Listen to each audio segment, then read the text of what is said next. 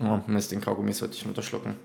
Kaugummikern bei der Podcastaufnahme verboten. Fast so schlimm wie Popcorn. Popcorn und Kaugummis, Philipp. Musst du jetzt eine Stunde drauf verzichten. Ich weiß, das fällt dir schwer. Living creatures from the dawn of time. What havoc will they wreak? I know the supernatural is something that isn't supposed to happen, but it does happen. Just open the door. And now's the time to go through that door. and Find what lies beyond. Hallo und herzlich willkommen zu Dinos, Dämonen und Doktoren, dem Monster- und Genre-Film-Podcast eures Vertrauens, wo sich Suhl und der Demogorgon gute Nacht sagen. Ich bin der Christian und mir live zugeschaltet ist natürlich der Philipp. Guten Tag. Dere, dere, dere. Wir beenden unseren Kenny-Monat heute mit einem Film, in dem es keine Kaijus gibt. Nee, nee, vielleicht, vielleicht. Aber ähm, wir haben mal einen waschechten Dämonenfilm, um mal äh, unserem Podcast-Namen gerecht zu werden. Also so, das ist, Dämonen in Dinos, Dämonen und Doktoren, das ist nämlich so stellvertretend für so alles Übernatürliche. Also da zählt dann für mich so Vampire und die Mumien und sowas mehr oder weniger mit dazu. Aber jetzt haben wir mal was, was richtig ein Dämonenfilm ist. Und zwar The Gate von 1987. Einen kanadischen Film. Ja, mit äh, äh, kanadischen Produktionen äh, habe ich ein bisschen weniger äh, Erfahrung, außer jetzt vielleicht Stargate. Da wurde ja mal recht viel in Kanada gemacht. Ich kenne ansonsten nur kanadisch-italienisch. Danke dafür, Christian. Ja, ähm, ich glaube tatsächlich, dass es erst der, der zweite in Kanada produzierte Film ist, den wir uns äh, hier im Zuge des Podcasts geben. Davor war natürlich äh, Yeti, Giant of the 20th Century. Und äh, das zahlt so ein bisschen in die, äh, wie wird es so schön genannt, Canucksploitationer-Bewegung. Einfach günstig produzierte Filme aus Kanada. Oder war da nicht der Film mit Schweinebärmann auch kanadisch? The Prophecy? Ja. Hm, Ich glaube nicht. Ich bin mir nicht ganz sicher. Gut. Bevor wir weiter darüber schnacken, woher der Film genau kommen hat, Philipp, würdest du vielleicht die Handlung für uns zusammenfassen, damit auch äh, die Zuhörerschaft erkennt, warum das äh, thematisch in unseren äh, Kenny-Monat passt? Sehr gerne. Nachdem der Baum in seinem Garten gefällt wurde, entdecken der zwölfjährige Glenn zusammen mit seinem nerdigen Metalhead-Buddy Terry ein mysteriöses Loch an dessen Stelle und darin einen ähnlich mysteriösen Geoden. Nachdem die beiden Jungs diesen aufbrechen und das Kristallinterieur erblicken, geschehen merkwürdige Dinge. Da an diesem Wochenende Glenn mit seiner älteren Schwester Alexandra aka Al alleine sind, wird nach den Regeln eines 80er-Jahre-Films sofort eine Fete veranstaltet, die damit endet, dass Glenn per Gedankenkraft schwebt. So Uh. richtig mysteriös. In derselben Nacht hat Terry eine Vision seiner verstorbenen Mutter, die sich dann als Leiche des Familienhunds Angus herausstellt. Metalhead Terry durchblickt durch ein Heavy Metal Album und das zugehörige Booklet The Dark Book heraus, was den ganzen Schmuh verursacht. Die Jungs haben wohl aus Versehen das Tor zur Hölle geöffnet. Whoopsie. Sie versuchen das Tor zu schließen, doch in der darauffolgenden Nacht wird der Schrecken noch doller. Unentwegt greifen dämonische Motten, Arme unter dem Bett und ein kleines Dämönchen das Trio an. Wieder versuchen sie mit Hilfe einer Bibel das Tor zu schließen, wobei Terry fast hops geht. Nur für kurze Zeit scheint es, dass sie Erfolg hatten. Denn zu einem Überfluss greift sie plötzlich nur noch eine wandelnde Leiche an. Verzweifelt wehren sich die Kids, doch sowohl Terry als auch Al werden in die Dunkelheit verschleppt. Es bleibt nur Glenn zurück, der nun allein gegen ein gigantisches dämonisches Wesen steht. In einem letzten Aufbäumen schießt er eine Rakete, ein Geburtstagsgeschenk von Al und ein Symbol geschwisterlicher Liebe, auf den Dämonen. Love beats everything und bam boom bang verziehen sich die Dämonen wieder in die Hölle. Al und Terry tauchen auch wieder auf und sogar Familienhund Angus hat die Misere doch noch überlebt. Nun müssen die Kids nur noch irgendwie ihren Eltern erklären, wieso das Haus vollkommen vernichtet ist. Ja, dass Angus zum Schluss wieder aus dem Schrank rausläuft, hätte ich nicht gedacht. Hätte ich auch nicht gedacht. Weil im Gegensatz zu den meisten Hunden in Horrorfilmen scheint ja Angus eines natürlichen Todes verstorben zu sein. Es hat ja geheißen, oh, Angus, der ist schon so und so alt Und äh, die, 97 Jahre ja, in in Hundejahren. 100 Jahren. Und ich habe da mal nachgerechnet. Das ist absoluter Schwachsinn. Er müsste dann genau 13,857 Jahre alt sein. Ja, vielleicht haben sie bei die Hundejahre aufgerundet oder abgerundet. Das ergibt überhaupt keinen Sinn. Wenn er 14 gewesen wäre, dann wäre er in Hundejahren, was ja auch eine absolute Schwachsinnsrechnung ist, 98. Mhm. Also dann war er kurz vor seinem 14. Geburtstag und dann hat er gesagt, ja, 97. Vielleicht hat er ja das monatlich umrechnen.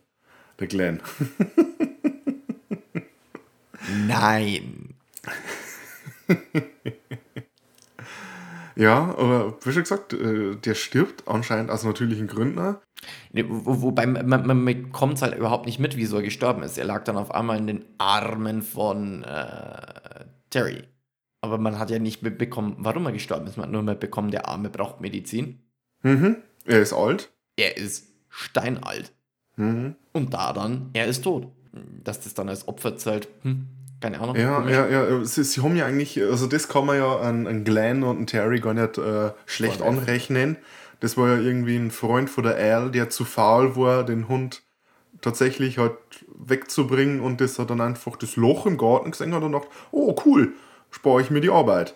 Und hat es da reingeschmissen, was dann eben als Sacrifice, als ähm, Opfer für die Dämonen gegolten hat und die dann äh, letztendlich richtig heraufbeschworen hat. Toll, dass das praktisch so, so hm, versehentlich mal das Hölle geöffnet. ich bin irgendwie gestolpert und äh, du weißt schon, wie das dann passiert und auf einmal. Ups, und dann ist die Hose runtergerutscht und. Wenn wir mal ganz klassisch über unsere Charaktere im Film sprechen, ich glaube, wir haben hauptsächlich drei, die wir beleuchten sollten. Ne? Mhm. Fangen wir doch einfach mit Glenn an, der die Hauptfigur des Films ist. Ja. Der wird gespielt von äh, Steven Dorff. Ja. Philipp, äh, den hast du bestimmt schon mal in den anderen Filmen gesehen. Der hat dann nämlich Jahre später den Bösewicht im Film Blade gespielt. Nein. Oh doch. Deacon Frost, der Bösewicht des ersten Blade-Films. Und in den letzten Jahren hat er dann zum Beispiel einen True Detective eine Rolle gehabt. Ich habe das zwar noch nicht gesehen, aber das soll es ja gut sein, hört man ja immer wieder. Okay. Der hat eine schöne Schauspielkarriere gestartet damals, weil das war sein erster äh, Filmauftritt. Ich glaube, davor war er mal im TV das eine oder andere Mal zu sehen. Und das war sein erster Spielfilm. Cool. Ja, hat eigentlich einen ganz soliden Job gemacht, war zwar ein kleiner, nerviger äh, Kamerad, aber es war irgendwie dann auch eher so der Rolle geschuldet als ihm. Ja, Ich meine, er ist, er ist ein Zwölfjähriger, der in der Dämoneninvasion ist. Also wenn er nicht ein bisschen nervig wäre, spielt es zumindest halbwegs authentisch. Und er ist richtig vernarrt nach Raketenschießen. Ja, wer ist das nicht? Das ist wichtig. Das ist so ein richtiges Hobby mit so Bausets, so Raketen basteln. Und zwar nicht so bloß so Feuerwerksraketen, sondern so Nachbauten von richtigen NASA-Raketen, die dann hochgeschossen werden. Und was ja da noch wichtig ist, ist, dass er von der Al ja diese äh, Thunderbolt-Rakete gekriegt hat zum Geburtstag. Und äh, Glenn hat ja für äh, die Al dann noch ein Geburtstagsgeschenk gehabt. Und das war dieser, äh, dieser Fernzünder, mit den der dann später die Batterien gebraucht hat. Also sie haben sich quasi gegenseitig die Sachen geschenkt, um diese Thunderbolt-Rakete schön fliegen zu lassen, was er dann im Finale Wichtig wichtig ist. und richtig. Wichtig und richtig ist. ja, reden wir doch dann gleich über Al, Alexandra, gespielt von Krista Danton. Die wurde, glaube ich, für den Film sogar irgendwann mit einem kanadischen Filmpreis ausgezeichnet, so als beste Nachwuchsschauspielerin, Das schon, hat ja. aber dann nie wirklich so diese Karriere dann weiter verfolgt. Also die hat dann noch ein paar andere kleine Rollen gespielt, aber ich glaube, die ist dann aus der ganzen Schauspielerei äh, ausgetreten. Die Al ist in den Filmen so an der Schwelle zur Pubertät und ähm, so ein gewisser Driving Point oder die eigentliche Geschichte hinter dem Film ist, also die der Film erzählt, ist ja, dass der Glenn Angst hat, alleingelassen zu werden und dass eben zwischen ihn und Al, die halt eben davor äh, sehr innige Beziehung gehabt haben, äh, jetzt halt dieser, dieser Kyle äh, getrieben wird, weil Al lieber mit ihren Freunden rumhängt und äh, jetzt halt Jungs interessant werden und solche Sachen und dann stört halt der kleine Bruder. Ist übrigens auch herrlich, äh, als dann die, ja, ein paar unwichtigere, sage ich jetzt mal, böse Charaktere, eben die Freunde von Al da sind und sich dann ein verbales Battle mit Glenn liefern. Also das ist schon ultra knuffig. Also Wo, wo ist- natürlich 80er Jahre mäßig auch die eine oder andere extrem politisch inkorrekte oh ja. Beschimpfung hin und her äh, gefeuert wird. Aber ich glaube, Glenn sagt irgendwann irgendwie äh, Suck my nose till my face falls in oder sowas. Ja. Und äh, das, das, das große böse F-Wort, das vor allem in der äh, Gay-Community äh, sehr beliebt ist. Ja, äh, Ist gefallen, da hab ich mir zwei, dann- dreimal sagen sie das sogar, also in Ja, unterschiedlichen Sachen. Ja, ja, da habe ich dann beim ersten Mal, als es gefallen ist, habe ich nur mal kurz zurückspulen müssen und so, hat er das gerade nicht gesagt? Zwölfjährige? Also heutzutage nicht mehr ganz so politisch korrekt. Nee, nee, nee, aber es ist so.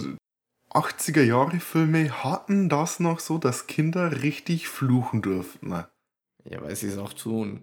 Ja, weil sie es eben auch tun, ja. Es ist, allem, wenn ich gerne meine, Eltern daneben stehen. ich, ich mein, der, Also, Film, der, der Film hat ein R-Rating damals bekommen. Aber das war sowas, das hat gefehlt, bis das dann eben, und da werden wir dann vielleicht später auch noch ein, zwei Mal darüber sprechen, äh, Stranger Things gekommen ist und äh, gesagt hat, hey, wir machen das so wie ein 80er Jahre Film. Und bei uns äh, sagen die Kinder auch äh, Shit und Fuck. Ja. ja. Weil sie es eben auch tun. Ja. Zu Al noch, die ähm, ist, was das angeht, schon ziemlich nachvollziehbar, weil sie ist halt eben älter und hat halt eben ihre Freunde, die zugegebenermaßen auch komplette Schwachmaten sind. Ja. Aber man merkt die ganze Zeit, dass sie das, das, das Herz am rechten Fleck hat. Zwar zu ihrem Bruder ein bisschen von sich stoßt, aber eigentlich nur, wenn ihre Freunde da sind, weil sie weiß, dass sie ansonsten keinen Zugang zu ihren Freunden finden würde. Ja. Die Kleinen, die, die mögen sich schon. Also da, da merkt man schon, so eine Geschwisterliebe ist auf jeden Fall noch da. Und also bezeichnend dafür, dass sie eigentlich eher so, so die Anständige ist. Böse gesagt, also jetzt am rechten Fleck, jetzt in dem Sinne. Bei der Party, die da läuft, ist sie nur am Aufräumen. Ja. Also, warum?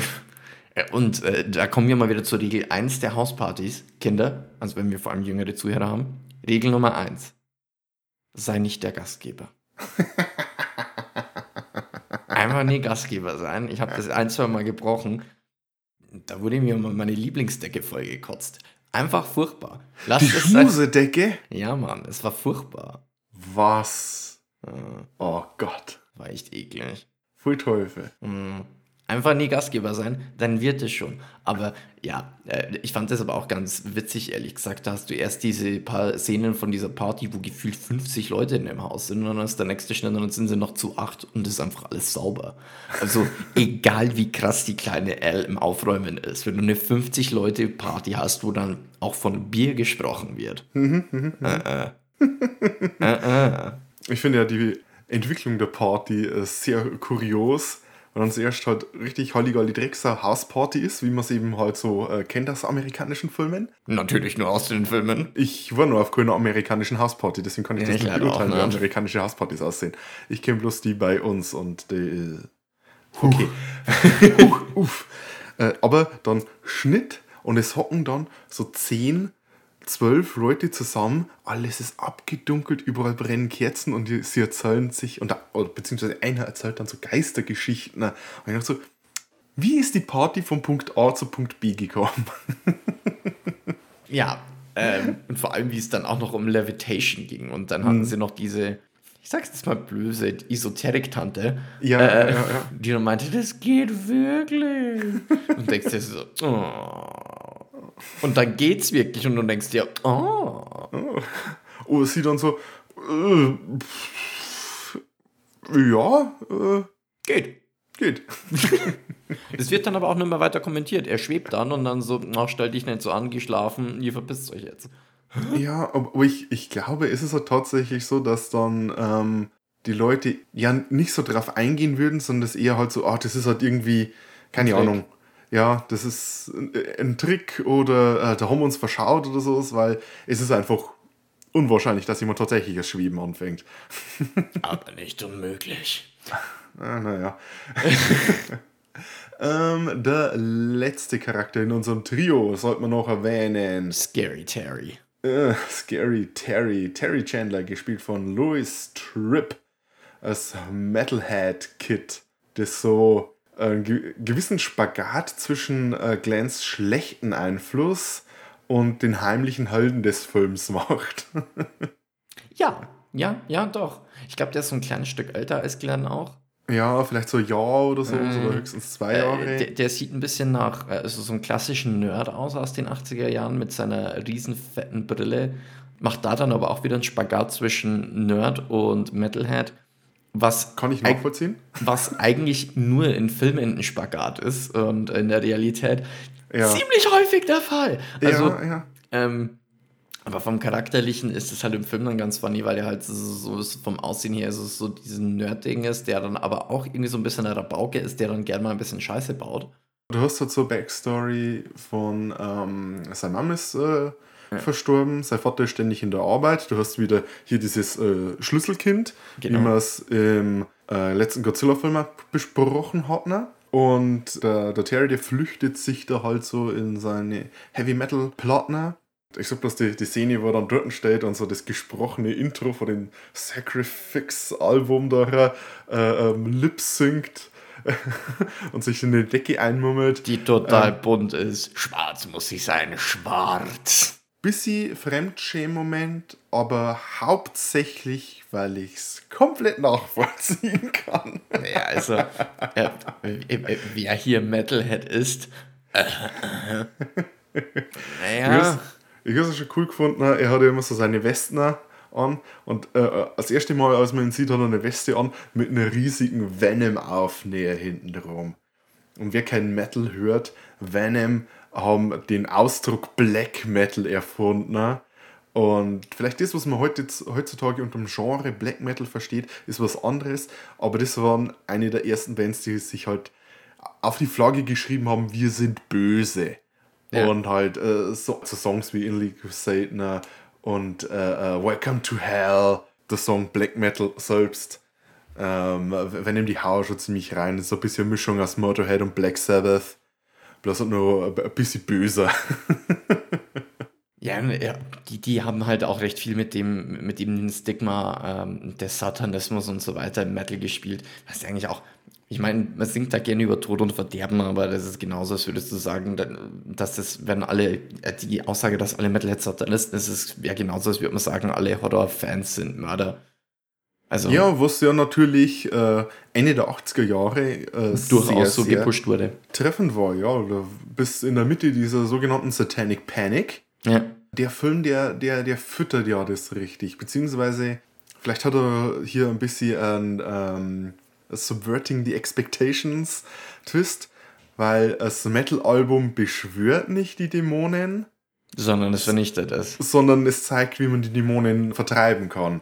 Und auch dieses, dieses Album, was sie haben, im Book of Darkness oder so, das ist ja auch nur eine Weiterführung dieser ähm, Necronomicon, Buch des Toten, äh, Trope, die wir bei unserer Folge zu Die Rache der Pharaonen mit äh, Mummies and Magic erklärt bekommen haben, dass die Trope wesentlich älter ist, als wir dachten äh, und schon auf hier äh, die Antike zurückgeht. Oder sogar noch früher. Aber sie spielen halt äh, etwas mit äh, dieser Buch der Toten-Trope. Und ja, ich, ich habe ich hab so eine gewisse äh, Hassliebe zu der ganzen, äh, zu der ganzen Sache mit der Satanic Panic. Weil einerseits ist es halt ein cooles Setup für so einen Film, andererseits weiß ich halt, was da tatsächlich dahinter gesteckt haben. Ich weiß, äh, Judas Priest sind ja damals auch vor Gericht gestanden, weil ja angeblich ihre äh, Songs die Kids zum Selbstmord aufrufen und so ja, weiter. da hat es da hat's den Bekannten vorgegeben und hat ihm das ähm, hier die Platte rückwärts gespielt wird und darauf ist dann die Botschaft versteckt. Das ist ja halt auch schon seit, äh, ich glaube, ich glaube bei den Beatles ist das erste Mal aufgekommen bei äh, Sgt. Pepper's Lonely Heart Club und das war da bei Judas Priest drin. Sehr witzig, die Bands, die damals vor Gericht standen, dass sie eben so diese geheimen Botschaften in ihre äh, Alben eingebaut haben. Die haben dann gesagt, so, also wenn wir da geheime Botschaften einbauen würden, wäre das nicht bringt euch um, sondern kauft mir unsere Alben. Ja, also da gibt es äh, jede Menge äh, Aufnahmen jetzt auch heute noch, die dann immer mal wieder auftauchen von diesen äh, Gerichtsverhandlungen. Und man, man sieht immer wieder, wie dann, äh, naja, die, die Bands, vor allem die Bandlieder und so weiter, die haben oft mal ganz schön was auf dem Kasten gehabt. Und die Sprüche, die die dann den Richtern um die Ohren hauen, sind zum Teil pures Comedy-Gold heute im Nachhinein. Die Snyder von Twisted Sister war. Der Typ so Ja. geil. Der sitzt da mit seinen blonden Mähne, mit diesem riesen Busch auf dem Kopf. Äh, Der einfach, also der, der ist. Wer, will mir erzählen, dass der Mann böse ist? Der sieht einfach aus, als sollte er einfach eine. Pa ja, egal. Äh, allein- Äh, die, die Snyder, äh, sehr cooler Dude. Absolut. Alleine deswegen, die haben ähm, sehr feminine Schminke immer getragen, oder Ja. sehr überzeichnet. Ja. Ähm, und das haben sie vor einigen Jahren halt einfach aufgehört, weil sie gesagt haben, sie sind zu alt dafür. Jetzt allerdings in der aktuellen politischen Lage in Amerika, wo ja so ähm, gegen äh, teilweise hier Drag-Shows verboten werden äh, und halt Ja. wirkliche Tra Trans-Leute ähm, Sachen gemacht wird, haben sie verkündet, dass sie jetzt wieder in Make-up spielen werden. Einfach nur, um die Leute anzupissen. um für die äh, äh, Trans- und die Queer-Community quasi einzustehen. Äh, äh, bei denen war ja auch damals äh, das Video zu Gonna Take It ein Riesenskandal. Ja. ähm, wo, wo dann eben einfach diese, dieses Aufgebären gegen Autorität und so weiter dann einfach perfekt verkörpert wird. Und wenn du dir das anschaust, das ist einfach purer Ulk, das Video. ja, freilich, das ist äh, ein Looney Tunes Cartoon. Ja. äh, richtig cooler Dude. Ja. Ähm, wenn wir dann nur bei äh, so Metal-Bands sind, die meiste Zeit hat der Terry am Backpatch von der Band Killer Dwarfs äh, getragen. Äh, die habe ich nicht gekannt. Habe ich mal ein bisschen reingehört. Die sind anscheinend dafür bekannt, dass sie halt auch äh, ziemlich humoristisch sind. Hm. Ähm, Musik geht so auch so ein bisschen Richtung hm, Twisted Sister Do- Dogner, sowas in die Sache. Also nicht dieser, dieser MTV-Metal, der nicht ganz Hair-Metal war, aber so, so es in die, in, in die Ja. Kerbe geschlagen hat. Das war halt eben auch die Zeit, wo jede Metal-Band auch auf MTV Musikvideos gehabt hat. Also, und das heißt, noch so klein gewesen, jede Band hat Musikvideos gehabt. Ja, da war dann halt, äh, ähm, das ist so der Metal, die frühen Stufen dann noch auch äh, im Pop irgendwo dann noch viel mehr drin. Es Ja, so- war, war zum einen nicht ganz so aggressiv. Das geht heutzutage als Rock durch. Ja, freilich, freilich. Könnten mir so die Monster kommen, die im Film aufkreuzen. ne? Also da haben wir auch mal wieder eine Vielzahl. Äh, es sind eben Dämonen. Ja, was, was heißt zwei? Also es ist so, so semi. Wir haben äh, die kleinen Mini-Dämonen. Die Minions, wie sie genannt werden, ne? Äh, ja, die waren ja ganz knuffig. Wir haben äh, eine wandelnde Leiche. Einen Zombie? Mhm. Ähm, dann haben wir eigentlich auch noch die Arme, die durch dem, unter dem Bett herausstrecken, wobei die irgendwie so semi zu den Minions dazugehören könnten. Und hat dann zum Schluss diesen gigantischen Dämon. Ja, die, den mächtigen äh, Genie-Dämon-mäßigen. Äh, Ich würde jetzt sagen, wir fangen mal mit den, äh, mit den Minions an. Die sind so äh, 20, 30 Zentimeter große humanoide Kreaturen, die so ein bisschen äh, Troll-Goblin-esque aussehen. hat mich äh, so ein bisschen, äh, auch wegen der Stop-Motion, vielleicht ein bisschen an äh, den äh, Zyklopen aus Sindbad erinnert. ja, so ein bisschen, ja, ja, ja. Ver- Äh, die meiste Zeit waren die übrigens nicht Stop-Motioner. Waren das Leute in Gummikostümen, die sich vor großen Stühlen hingestellt haben? Unter anderem, ja. Das ist, in dem Film ist sehr viel mit Forced Perspective gearbeitet worden. Oh, cool. Das heißt, äh, die haben diese Szenen, in denen die Kinder im gleichen Bild mit diesen 20 Zentimeter großen Dämönchen sind, die rumlaufen, ne? in Kamera gehabt. Also es war quasi ein Shot und das hat dadurch funktioniert, dass man äh, die Kids eben im Vordergrund hatte. Mhm. Die hatten eine Soundstage und die Bühne war sechs Meter in der Höhe. Oh, wow. Und äh, es sind dann eben vor der Bühne Bereiche ausgeschnitten gewesen Aha. und dann am Boden, sechs Meter in der Tiefe, die Bühne nachgebaut worden, aber eben im Groß, Hm. in Scale. Und da sind dort diese Dämonen, diese Leute in den Gummikostümen rumgelaufen. Und wenn du das in der richtigen, im richtigen Winkel filmst, dann sieht das so aus, als wären die quasi direkt neben den Kindern. Das ist eine Technik, ähm, wer vielleicht schon mal äh, das Making-of von Herr der Ringe angesehen hat. Jeder. Ja, da ist ähm, mit den ganzen Hobbit-Effekten ist ja da ähm, das genauso gemacht worden. Wenn hier der Frodo und der Gandalf zusammen auf der Pferdekutsche fahren, ist es einfach so, dass der Frodo ein Stückchen weiter hinten hockt und die Kamera ist so ausgerichtet, dass es einfach aussieht, als wäre der Frodo kleiner als der Gandalf. Und hier ist im Prinzip genau das gleiche gemacht worden. Das ist verdammt cool. Ein paar wunderbare Effekte und äh, als sie halt die Fil einen Film zum Entwickeln geschickt haben, dachten die teilweise halt vom Studio schon, dass die ähm, schon nachbearbeitet wurden. Ja. Wie habt ihr die schon nachbearbeitet so schnell? So, nee, wir haben noch nichts, wir haben nichts nachbearbeitet, sondern das ist halt so in Kamera gedreht worden. Das ist verdammt cool. Das ist echt verdammt cool. Ich glaube, äh, ich rede dann einfach gleich mal über den Dude, der für die Effekte da zuständig war. Der Randall William Cook, auch äh, Randy Cook genannt. Der hat davor schon mit die Effekte für Ghostbusters gemacht Mhm. und auch für einen meiner Lieblings-Vampirfilme Fright Night. Mhm. Und äh, wenn wir schon über Herr der Ringe sprechen, später ging der zu Veta und war dann auch für die Effekte bei Herr der Ringe mit zuständig, hat da drei Oscars abgesahnt. Stabiler Dude.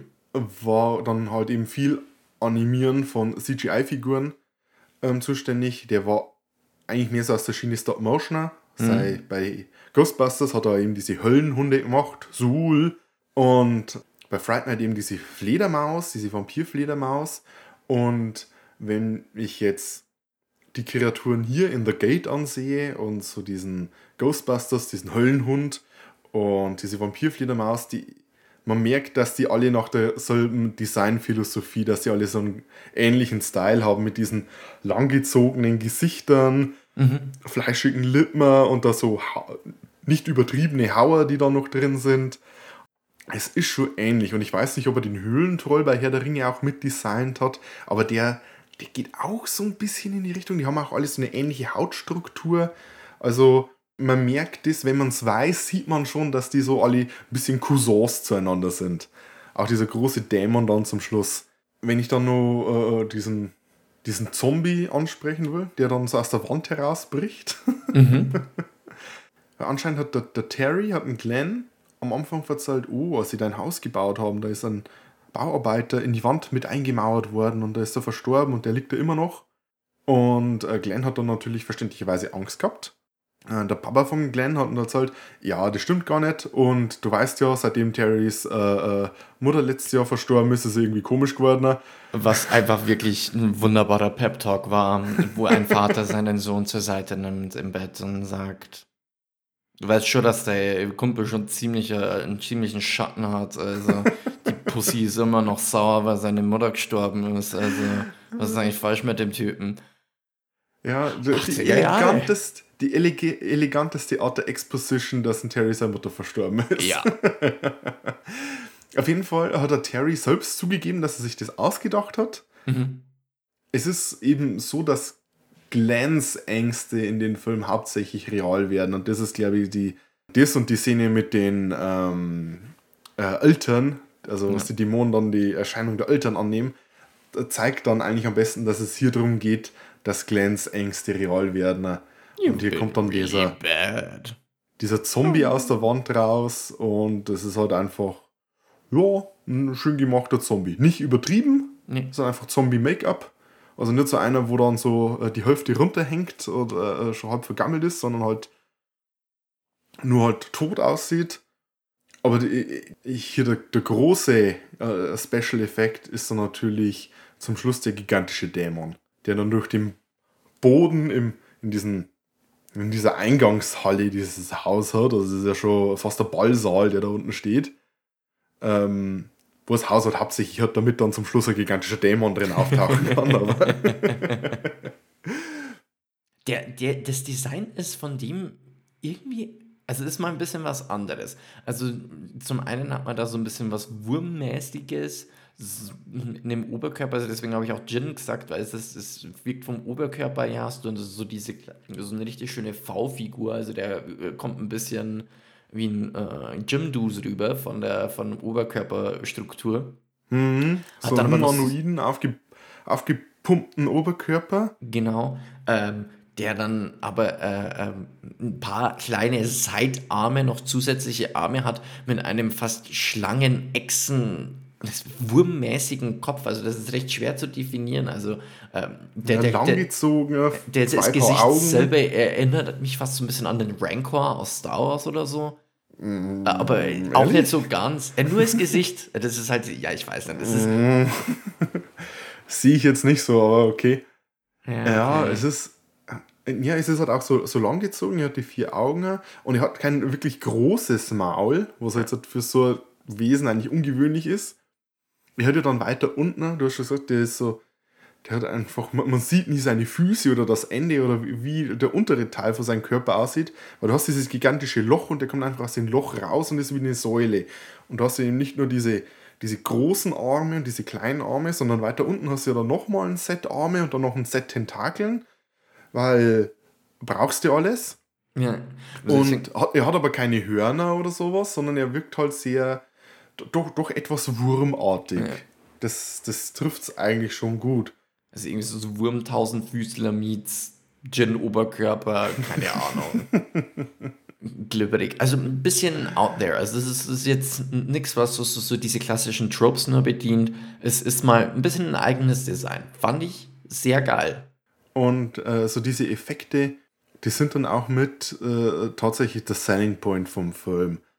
Denn, also, wenn man bloß so peripher sich ein bisschen äh, mit so 80er Jahre Horrorfilmen beschäftigt und mal irgendwo so eine Clipshow ansieht, wo so lauter 80er Jahre Horrorfilme vorkommen, da hast du auf jeden Fall diesen Dämon und diese eine Szene, in der der Zombie umklappt und dann äh, daraus diese kleinen Minions werden. Die grandios aussieht. Grandios. Soll ich dir ein bisschen äh, erzählen, wie es die Szene gemacht haben? Äh, Hau raus, das interessiert mich tatsächlich. Da hätte ich eh noch gefragt. Okay, also da, da habe ich, da hab ich nachgeguckt. Also sie hatten, ähm, wie schon gesagt, die ganze äh, Set war in 6 Meter Höhe. Und alles, was vom Set in Normalgröße war, war die Tür, die Wand, an der die Kinder standen, ne? so ein klein Stückchen vom Boden, wo die Kinder standen, damit die Kinder auch stehen konnten. Und dann noch so die andere Wand, wo so diese Kommode steht, aber die hing auch schon in der Luft. Ansonsten hattest du hier nur freier Fall nach unten 6 Meter. Und die Kids, die wurden dann auch extra äh, hinten am Rücken an der Wand befestigt mit einem äh, äh, Karabiner, damit sie nicht runterfallen können. Okay. Weil die hatten nur so 20 Zentimeter, wo sie stehen konnten. Ne? Und ansonsten ging es dann sofort runter. Darum war es vielleicht für die Kinder auch nicht äh, schwer zu spielen, dass sie äh, ziemlich entsetzt waren. Werde ich auch mit meiner Höhenangst. Ja. So. Sie hatten einen Dummy von diesem Zombie, der auf sie zukommt, der dann einfach äh, von der Kamera weg nach unten am Boden fällt. Was sie dann gemacht haben, der fällt dann um und der fällt auf einen, äh, die hatten da einen Stecken oder sowas, wo eben dieser Dummy dann rauffällt, damit er nicht die 6 Meter einfach runterfällt. Dann haben sie eine Glasplatte vor die Kamera gelegt, haben die Umrisse von dem Dummy nachgezeichnet, eben aus Sicht der Kamera. Haben den Dummy weggemacht, die Kids mussten dabei stillhalten. Dann kommen die ganzen Minion-Schauspieler, die eben halt sechs Meter weiter unten und vielleicht zehn Meter entfernt dann hinlaufen und die wurden dann so dirigiert, dass die genau diesen Umriss ausfüllen. Schande. Dann wurde diese Glasplatte wieder weggelegt. Dann wurde halt wieder Schnitt gerufen und dann wurde gesagt so, okay, ihr läuft jetzt alle weg. Und wo sie dann hinlaufen, wurde auch halt äh, definiert, damit die eben nicht ähm, aus, ihren, äh, aus ihren Ausschnitt rauslaufen, damit eben die Illusion nicht gebrochen wird. Und der Effekt ist, Grandios. also, das war wirklich was, wo ich nachsehen musste, weil ich wollte wissen, wie zur Hölle haben sie das gemacht. Der, der sieht einfach, äh, Das- der sieht seamless aus. Also ich denke mal, die müssen dann nochmal in der Nachbearbeitung so, so kleine Schliffe gemacht haben. Nein. Nix. Nein, Gar weil ich habe hab mir ein Interview angehört. Ähm, ich ich glaube, sie haben, sie haben höchstens haben sie noch ein Ding rausgeschnitten, äh, geschnitten, dass der, ähm, der, der, der, der, der Dummy von dem Zombie nicht sofort weg ist, sondern dass er leicht ausgeblendet wird.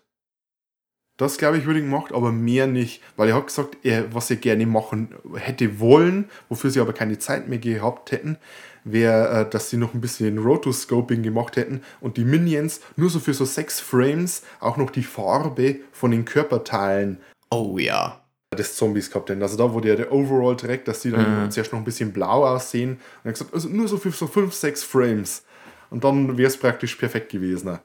Ja, Und der Dude, der war ihm ähm, sehr ambitioniert, dieser Randy Cook. Der hat in einem Interview äh, gesagt, ähm, sein Ziel war es, äh, der nächste Ray Harryhausen zu werden. Ne? Ähm, aber er dann selber eben dann später eingesehen hat, ja, dieser Job Ray Harryhausen ist schon vergeben. Ne? Da gibt es halt nur einen Ray Harryhausen. aber er hat halt dann, ja, wie schon gesagt, er hat seine Oscars mit Herr der Ringe verdient und der ist Äh, sehr angesehener ja, Effekt. Also ich meine kein Ray Harryhausen, aber trotzdem eine ganz solide Karriere. Ja, sein, sein Ziel war eben auch hier bei dem Film, alles so viel wie möglich selbst zu machen. Also er wollte ja hier Effekt Supervisor und Designer und wie es eben beim, bei den Ray Harryhausen Stop-Motion-Film war, wenn dann einfach Effekte dort steht und es steht ein Name Ray Harryhausen dort ne, und der hat dann alles an visuellen Effekten gemacht. So wollte der halt eben auch machen und das ist halt dann einfach nicht mehr, nicht mehr gegangen. Aber äh, äh, mich vielleicht das jetzt trotzdem, also dass die wirklich gar nichts gemacht haben an dieser Szene, die sieht wirklich einfach exzellent aus. Ähm, die, die Leiche fällt um und dann äh, scramblen da so diese kleinen Viecher weg. Äh, wenn du irgendwo bei einem älteren Film oder was hast, dass irgendwas verschwindet oder so, dann hast du trotzdem so einen Frame-Shake oder irgend sowas drin. Die hatten ähm, eine lange Pre-Production-Zeit, hat er gesagt. Mhm. Das äh, Shooting selbst vom Film muss sehr knapp gewesen sein. Also Mhm. da, da hatten sie wenig Zeit. Ich habe gehört, dass sie für manche Sachen auch wirklich bloß einen Take machen konnten, weil sie nicht mehr Zeit gehabt haben, mehr zu machen. Aber sie hatten eine lange Pre-Production-Zeit und dann konnte man sich solche Effekte eben auch ausdenken. Wie Mhm. machen wir sowas? Und da hast du diese Sachen wie, äh, als Glenn von dem großen Dämon hochgehoben wird, hat er ja so das Zeichen des Dämonen in seiner Hand, eben dieses, dieses Auge. Auge. das er dann in seine, ich glaube, was ist seine rechte oder seine linke Hand, weiß ich nicht. Und die Hand und das Auge sind dann eben die vom äh, Randy Cook. Also das ist, wenn du den Effekt hast, also das, Ha- die Hand siehst, in der das Auge hin und her blickt, dann ist es ein, ein visueller Effekt, dass eben das Auge so irgendwie so drüber gelegt wurde. Und äh, die sind praktisch beide von dem äh, Effekt-Dude. Sah übrigens auch für einen Film aus den 80ern sehr gut aus. Ja, und ähm, wir reden ja hier nicht von einem hochbudgetierten Film. Der hat, ich glaube, 6 Millionen Dollar gekostet, was für die Zeit ähm, zwar jetzt kompletter Low-Budget-Film war, aber Auch kein Lilith A Budget. ja, also ich, ich vergleiche es immer gern so ein bisschen so mein Yardstick für so 80er Jahre Filme ist Aliens, der hatte damals 18 Millionen gekostet. Aliens von James Cameron. Mhm. Und so effekttechnisch kannst du dann ungefähr vorstellen, wenn du sagst, äh, der hat bloß 6 Millionen gekostet. Und man muss schon sagen, dass James Cameron schon jemand ist, der seine Filme sehr, sehr günstig produzieren konnte zu dieser Zeit, weil der eben selber aus der Low-Budget-Schiene kam. Ja, was den Film aber dann auch mit seinen Effekten ne, äh, etwas aus der Reihe tanzen lässt. Wir haben ja schon gesagt, dass der ein R-Rating hatte. Mhm. Und ähm, also eigentlich, eigentlich ist es ein Kinderfilm, Ja. aber eigentlich kannst du es einem Kind nicht wirklich zeigen. Also, äh, wa- was eben ist, also der Film ist wenig blutig oder so. Man sieht, glaube ich, hat nur ein, zwei Mal so ein bisschen Blut, also als er den kleinen Spieß in der Hand hat, als dann so ein Mini-Tropfen Blut oder wie er dann ins Auge reinsticht. Ja, äh, also komm, es wird ein Kind, also Terry, wird ja in die Wand entführt von dem Zombie ja. und dann scheint er mal wieder so als entweder Besessener oder der, der Dämon hat die Gestalt von Terry angenommen. Aber es kommt halt eben so eine, eine Terry-Fratze, das Kind, ja. aus der Dunkelheit raus und beißt einen Glenn in die Hand. Und die Al kommt her und rammt eine, ein Bein von einer Barbie-Puppe Ins ins, Auge, Auge, ja. von dem Kind rein. ja. Und ein Kind ein Auge ausstechen und das auch noch zu zeigen, das ist was, das ich. Selten sieht man. Also, ja. Ja, das, ist, das ist ein Effekt, den ich vielleicht in einen Evil Dead oder sowas erwarte. Und nicht hier in den, in den, in den Kinderfilm. Und du hast ja auch so Sachen wie ähm, das mit dem, mit dem Hund ist ja auch ein bisschen makaber. Und ich glaube, mit die schlimmste Stelle ist, als äh, Glenn die Tür öffnet und er meint, seine Eltern kommen zurück. ja. Und dann stehen tatsächlich seine Eltern da, aber sie sind nicht echt, sie sind die Dämonen. Und Glens Fake-Papa packt ihn und hebt ihn hoch. "Äh, Du warst so böse.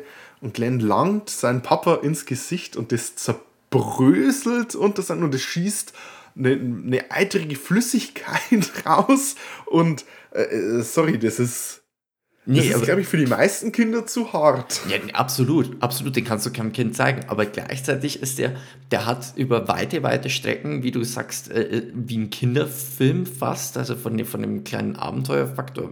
Es ist auch satanisch und so weiter, aber er kommt so rüber. Und dann hast du halt solche Ausbrecher und dann denkst du dir dann so, okay.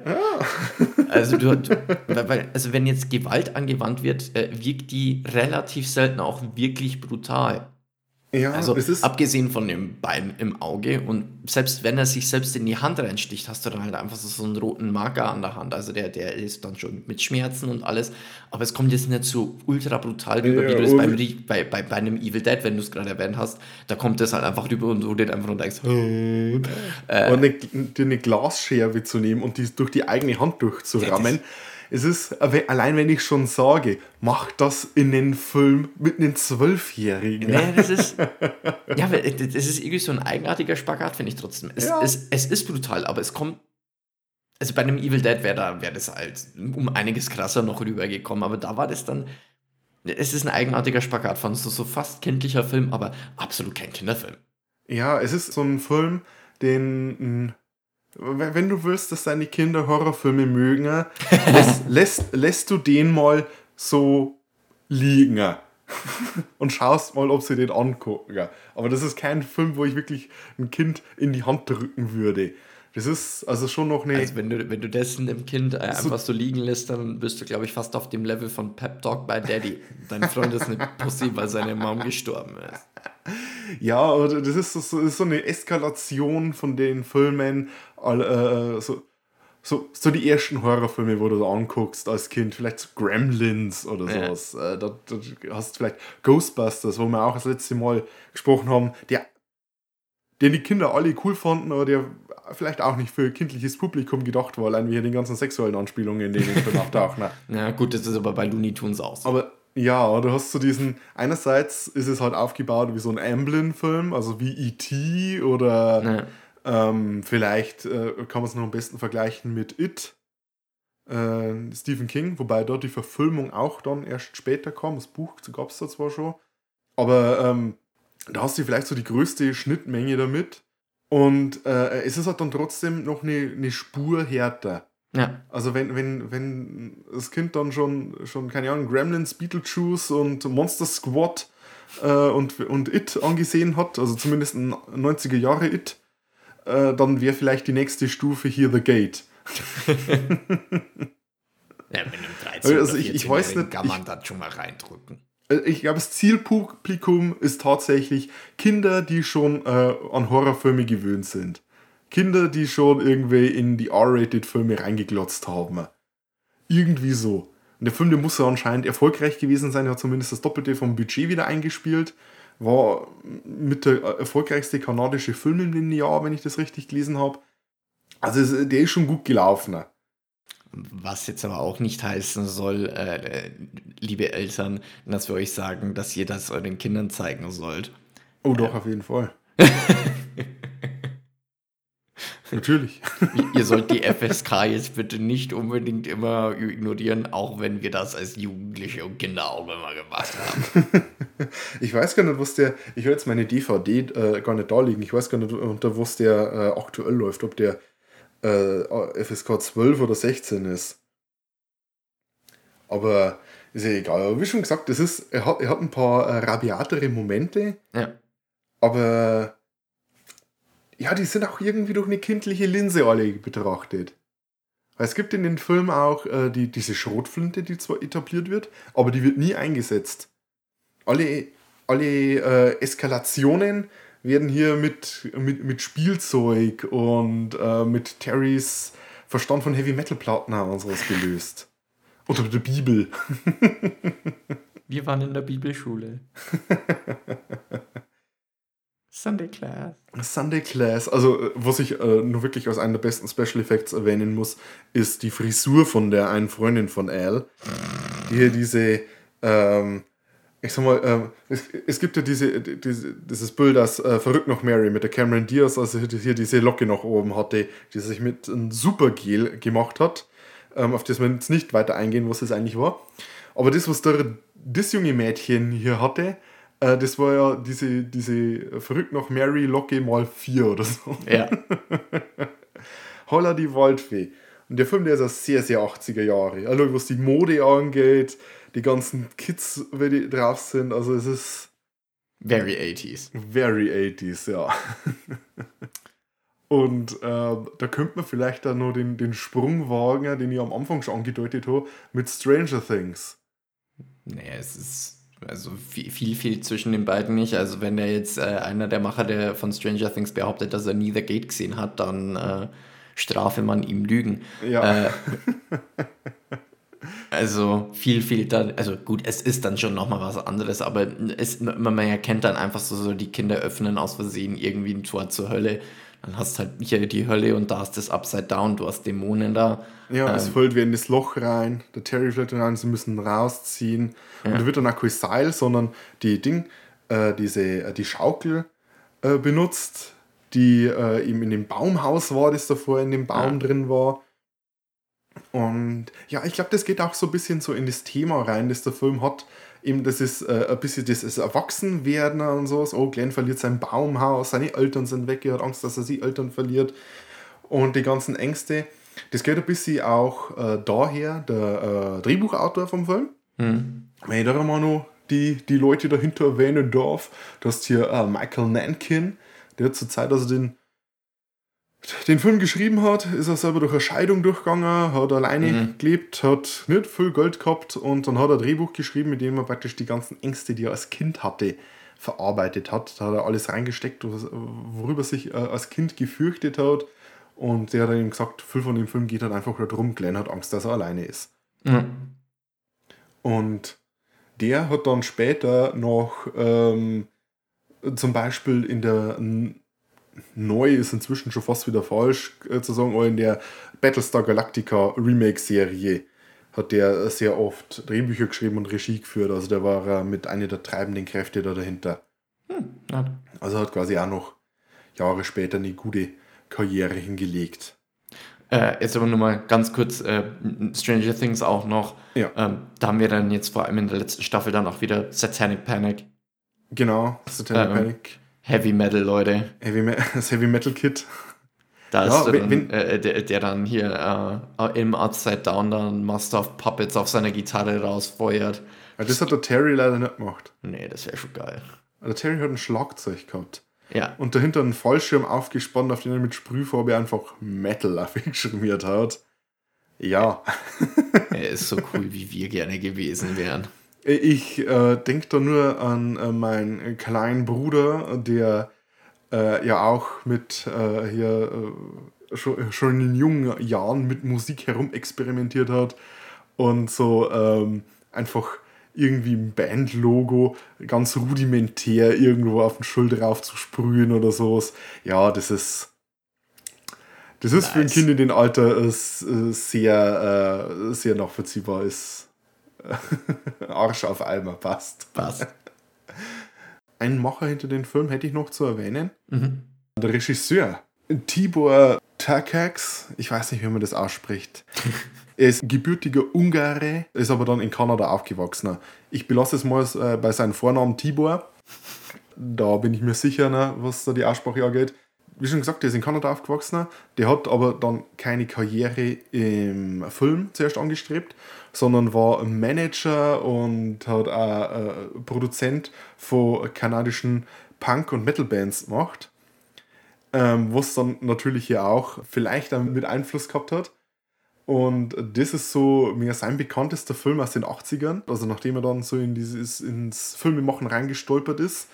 Er hat dann neben hier den ersten The Gate auch die Fortsetzung The Gate 2 gemacht, der dann das Tor zur Hölle geheißen hat, weil in Deutschland hat The Gate zuerst die Unterirdischen geheißen und wird inzwischen als The Gate das Tor zur Hölle vermarktet. Okay. Was verwirrend ist, weil der zweite Film wird auch The Gate, das Tor zur Hölle, vermarktet, auch in Deutschland. Es ist äh, super. Ist auf jeden Fall der zutreffendere Name als die Unterirdischen. Das Tor zur Hölle ist viel besser. Auf jeden Fall, äh, Tibor später, so in den frühen 2000ern, mehr so Richtung Sci-Fi Channel mit Sci-Fi Channel Filmen gegangen, so Filme wie Spiders 3D und Mega Snake und Ice Spiders, solche Sachen. Und in den letzten zehn Jahren Uff. hat er dann hauptsächlich für den Hallmark Channel oder Hallmark Channel äh, so schrecklich äh, rechtskonservative Weihnachtsromanzen gedreht. Also da hat er, glaube ich, über zehn Stück schon gedreht. Teilweise zwei in einem Jahr. Turbulenter äh, Lebenswandel, würde ich da mal behaupten. Ich habe mir die Licht Liste durchgelesen, aber das ist unterm Strich sowieso zehnmal der gleiche Film. Wenn du die Weihnachtsromanzen die zum Beispiel auf Netflix so immer aufpoppen anguckst, das ist, hast du einen gesehen, hast du alle gesehen. Sch schrecklich neoliberal und sowas, das ist äh, wirklich, da, da sträubt sich alles in mir, wenn ich die Filme sehe. naja. Hast du noch was oder? Äh, nie, ich glaube, wir können zu unseren Toppy-Doppy und Floppy-Dobby-Momenten kommen. Sehr gut. Machen wir unsere Top- und Flop-Momente. Und ich hätte gesagt, wir könnten vielleicht heute mit den Flop-Momenten anfangen. Zwei Sachen, die mich so ein bisschen gestört haben. Also eigentlich, ja. Wie fange ich denn an? Also es äh, gibt so, so eine, äh, eine Sache, die war einfach so eine technische Sache. Eine, die hat mich dann einfach am Ende ein bisschen gestört. Und eine Sache am Anfang mit der Party, das, die, dieser Wechsel von dieser fetten Fete zu es sitzen ein paar Leute rum, das fand ich einfach total bescheuert. Das hat mich am Anfang, hat mich das rausgenommen und da muss ich ganz ehrlich sagen, der Film hat mich da am Anfang, habe ich mir gedacht, oh Gott, was ist denn das jetzt? Er hat Gott sei Dank wirklich eine scharfe Kurve dann nach oben später genommen. Äh, aber am Anfang, so richtig zum Abholen hat der Film ein bisschen gebraucht bei mir. Und das war nicht nur, we äh, nicht zuletzt wegen dieser Party, weil ich mir dachte, oh Gott, schon wieder so ein Streifen aus den 80ern. Wir haben schon jetzt schon lange keinen Film mehr aus die 80er gehabt. Aber generell meinst du, ja. Ja, genau. äh, dann äh, eine technische Sache, der Cut vom Keller zu, sie sind draußen auf der Wiese. Da war so ein Screenflip. ja, ja, ja. Und der war einfach, der war einfach aus Left Field, der war, der, der war schlecht getaktet vom Rhythmus. Also der, der, der hat einfach überhaupt nicht in den Rhythmus des Films so reingepasst. Der war einfach furchtbar, muss ich ganz Ja, ehrlich sagen. ja. Der war einfach schlecht.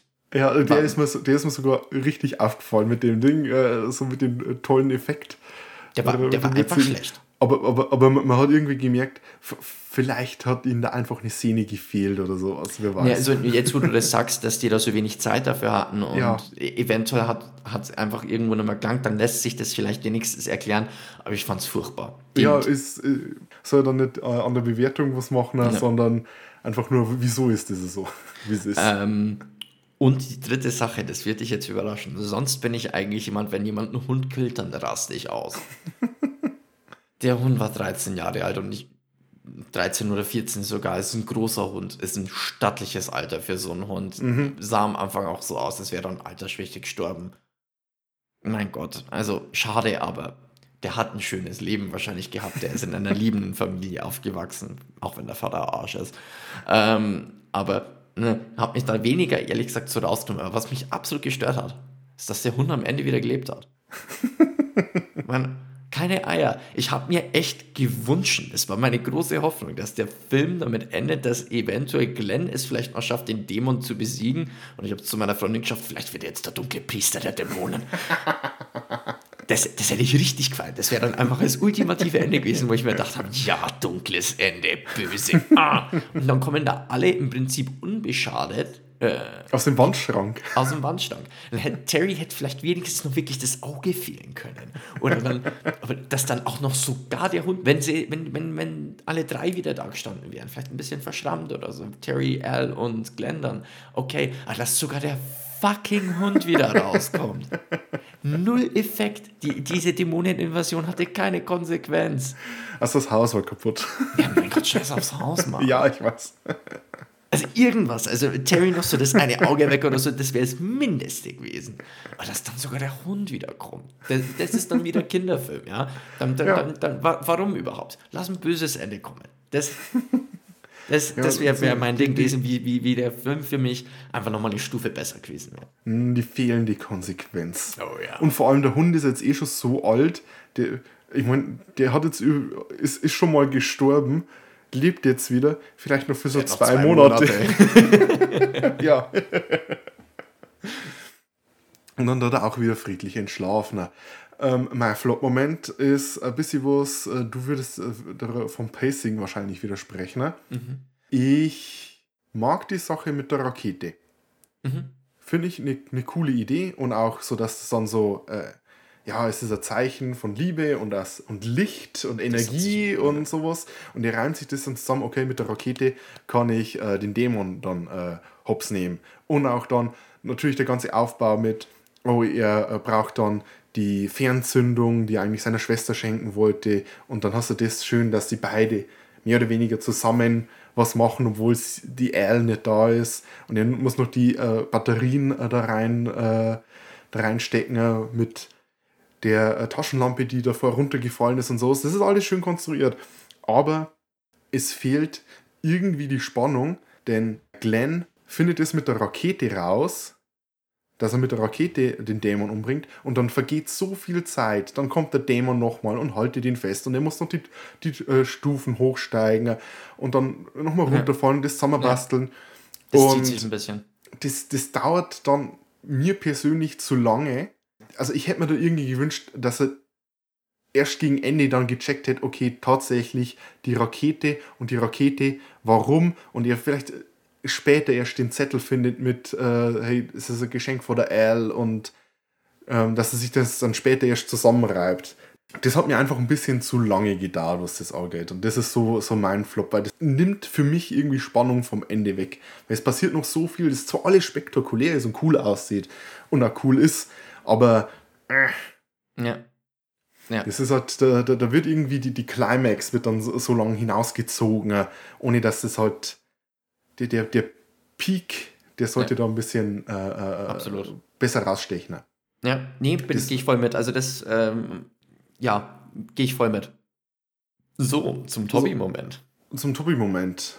Willst du zuerst anfangen? Kann ich gerne wieder. Ähm, wir haben ja schon ein bisschen drüber gesprochen. Ähm, zweimal haben wir das sogar. Das, was runterfällt und dann in kleine Teile zerfällt. Das ist dann auch einmal, das haben wir noch gar nicht angesprochen, die Hand von einem diesen Minions, die in der Tür eingeklemmt wird, runterfällt und dann so in Madenform oder was das ist, dann unter der Tür wieder zurück scrambled. Sah auch super aus. Das war ein Stop-Motion-Effekt. Das war, war, sah aber auch gut aus. Also das, da habe ich mir gedacht, hey, coole Idee zum einen.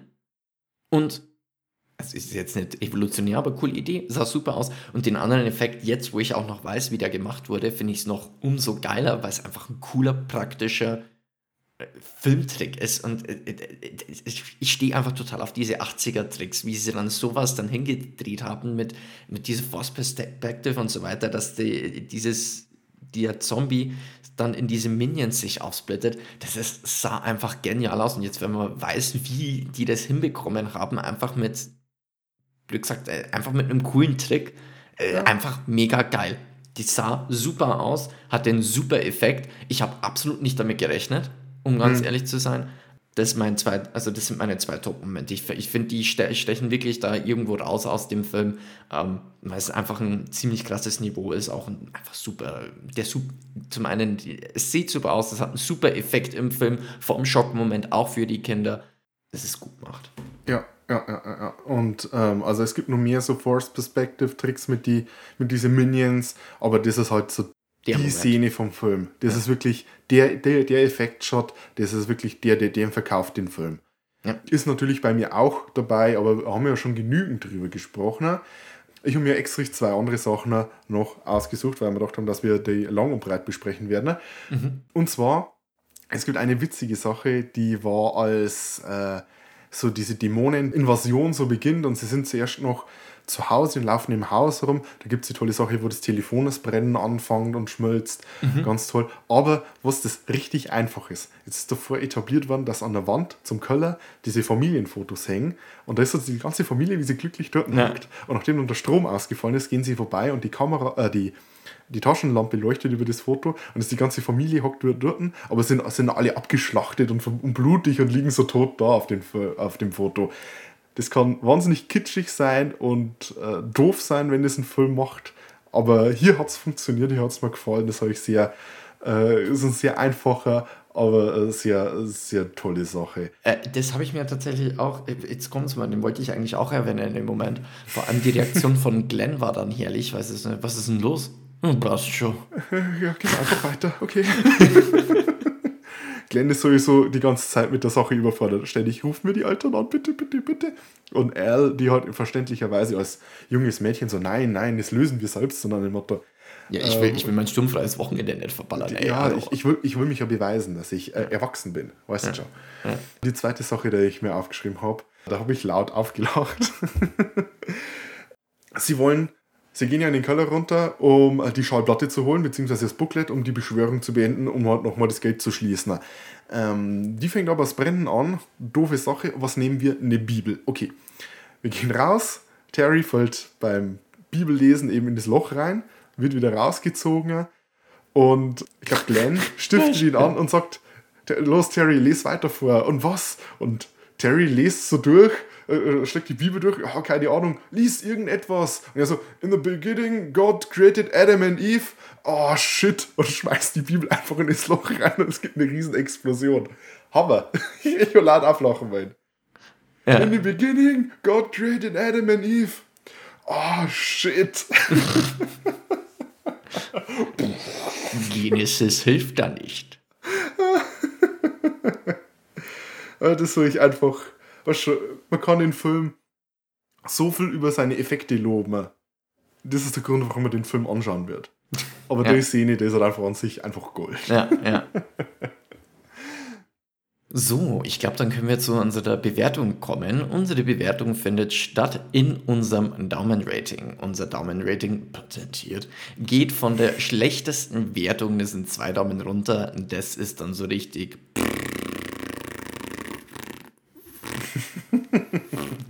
Äh, ein Daumen runter, das ist dann einfach ein Film, den man nicht gemocht hat. Ein Daumen hoch, ein Daumen runter ist die Mittelwertung.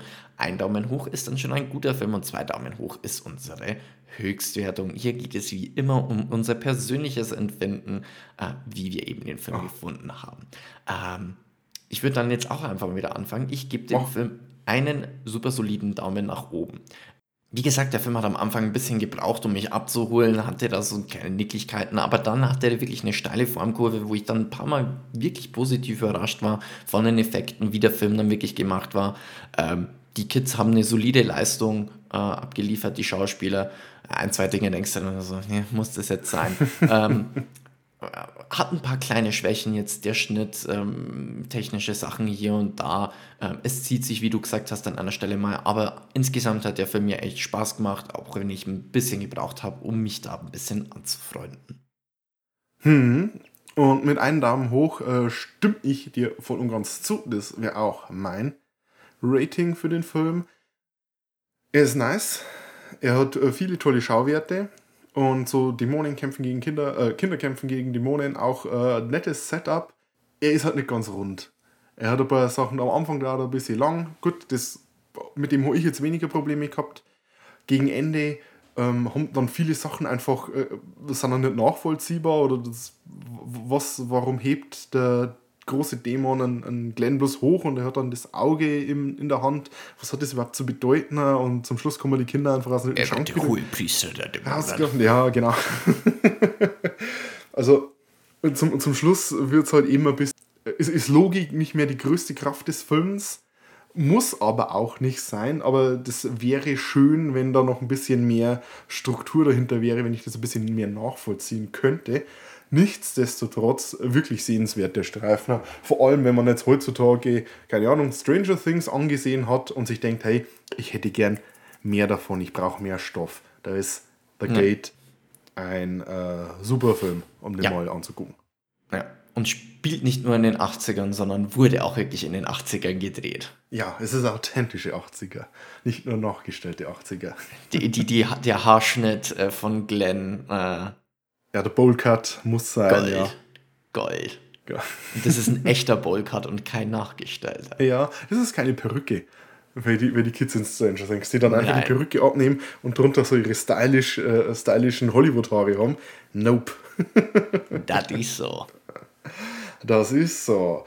Und was auch so ist, ist, dass wir immer eine Community-Frage stellen. Die könnt ihr, wenn ihr auf Spotify hört, wenn ihr ein bisschen runter scrollt, könnt ihr die beantworten. Wenn ihr uns nicht auf Spotify hört oder uns lieber woanders da schreibt, auf unseren Social Media Kanälen, werde ich die auch posten. Und das wäre dieses Mal, was ist euer Lieblingsfilm, in dem Kinder gegen Monster kämpfen? Boah. Philipp, Äh, hast du da einen? Ich stoße Philipp da immer komplett unvorbereitet in die Sache rein und dann muss dann spontan irgendwas äh, sich zusammenreimen. boah, Kinder gegen Monster. Ja, da gibt es ein paar. Ich meine, wir haben ja schon äh, jetzt Stranger Things und It, also S von Stephen King erwähnt. Das geht so in die Richtung. Mein äh, persönlicher Favorit wäre wahrscheinlich Monster Squad. Äh, der hieß, glaube ich, bei uns Monster Busters, wo so ein bisschen Goonies gegen die äh, Universal Monster ist. Also gegen Dracula und gegen Wolfman und so kämpfen müssen. Gott, also da, da erwischt mich mal am falschen Fuß. Ich muss jetzt aus der Not sagen, den Streifen, den, den wir tatsächlich gestern zusammen im Kino angeschaut haben, da kämpfen auch ein paar Kinder gegen ein bisschen Dämonen. Äh, Evil Dead Rise, den fand ich ganz solide. Den fand ich echt solide. War nicht so gut wie die anderen, aber oh Gott, ein Monster gegen Kinder. Kinder gegen Monster. Wenn wir mit der Aufnahme fertig sind, werden dann wahrscheinlich 100 Stück einfallen. Absolut. Evil Dead Rise, ich hatte nachher so, meine, meine Podcast-Rating-Wertung wäre gewesen, ein Daumen hoch, ein Daumen runter. War, Ich, ich, ich hätte dem einen Daumen hoch gegeben. okay. Ich hätte dem einen, war, war jetzt kein Meisterwerk, aber ich, ich fand, ich hatte meinen Spaß mit dem. Ähm, boah, nee, keine Ahnung. Okay, dann sagst du Evil Dead Rise. Sehr gut. ähm, wenn ihr noch andere Filme wisst, äh, schreibt uns bitte, wie schon gesagt. Und wie gesagt, das posten wir auf unseren Social Media Kanälen. Die da wären auf Twitter unter ddd-cast und auf Mastodon unter ddd-cast at podcasts.social.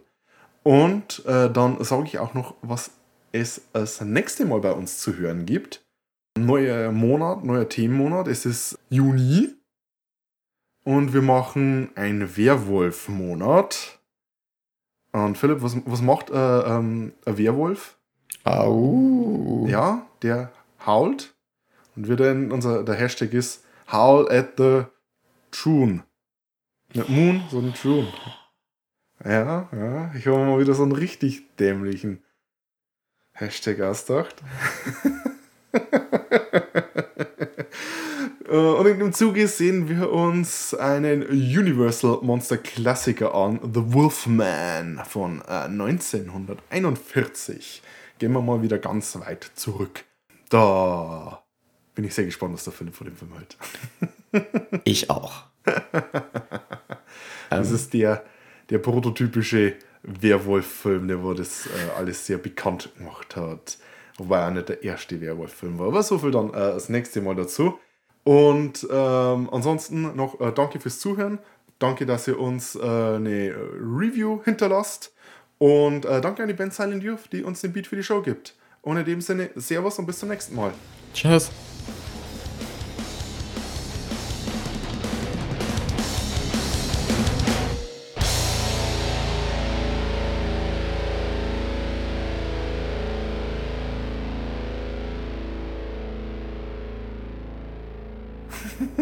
Sorry, jetzt wird es langsam echt ein bisschen Ja, also- knapp, sonst Unterbrich mich nicht, wenn ich fast fertig bin, dann dauert es bloß noch länger. schau mich nicht so an.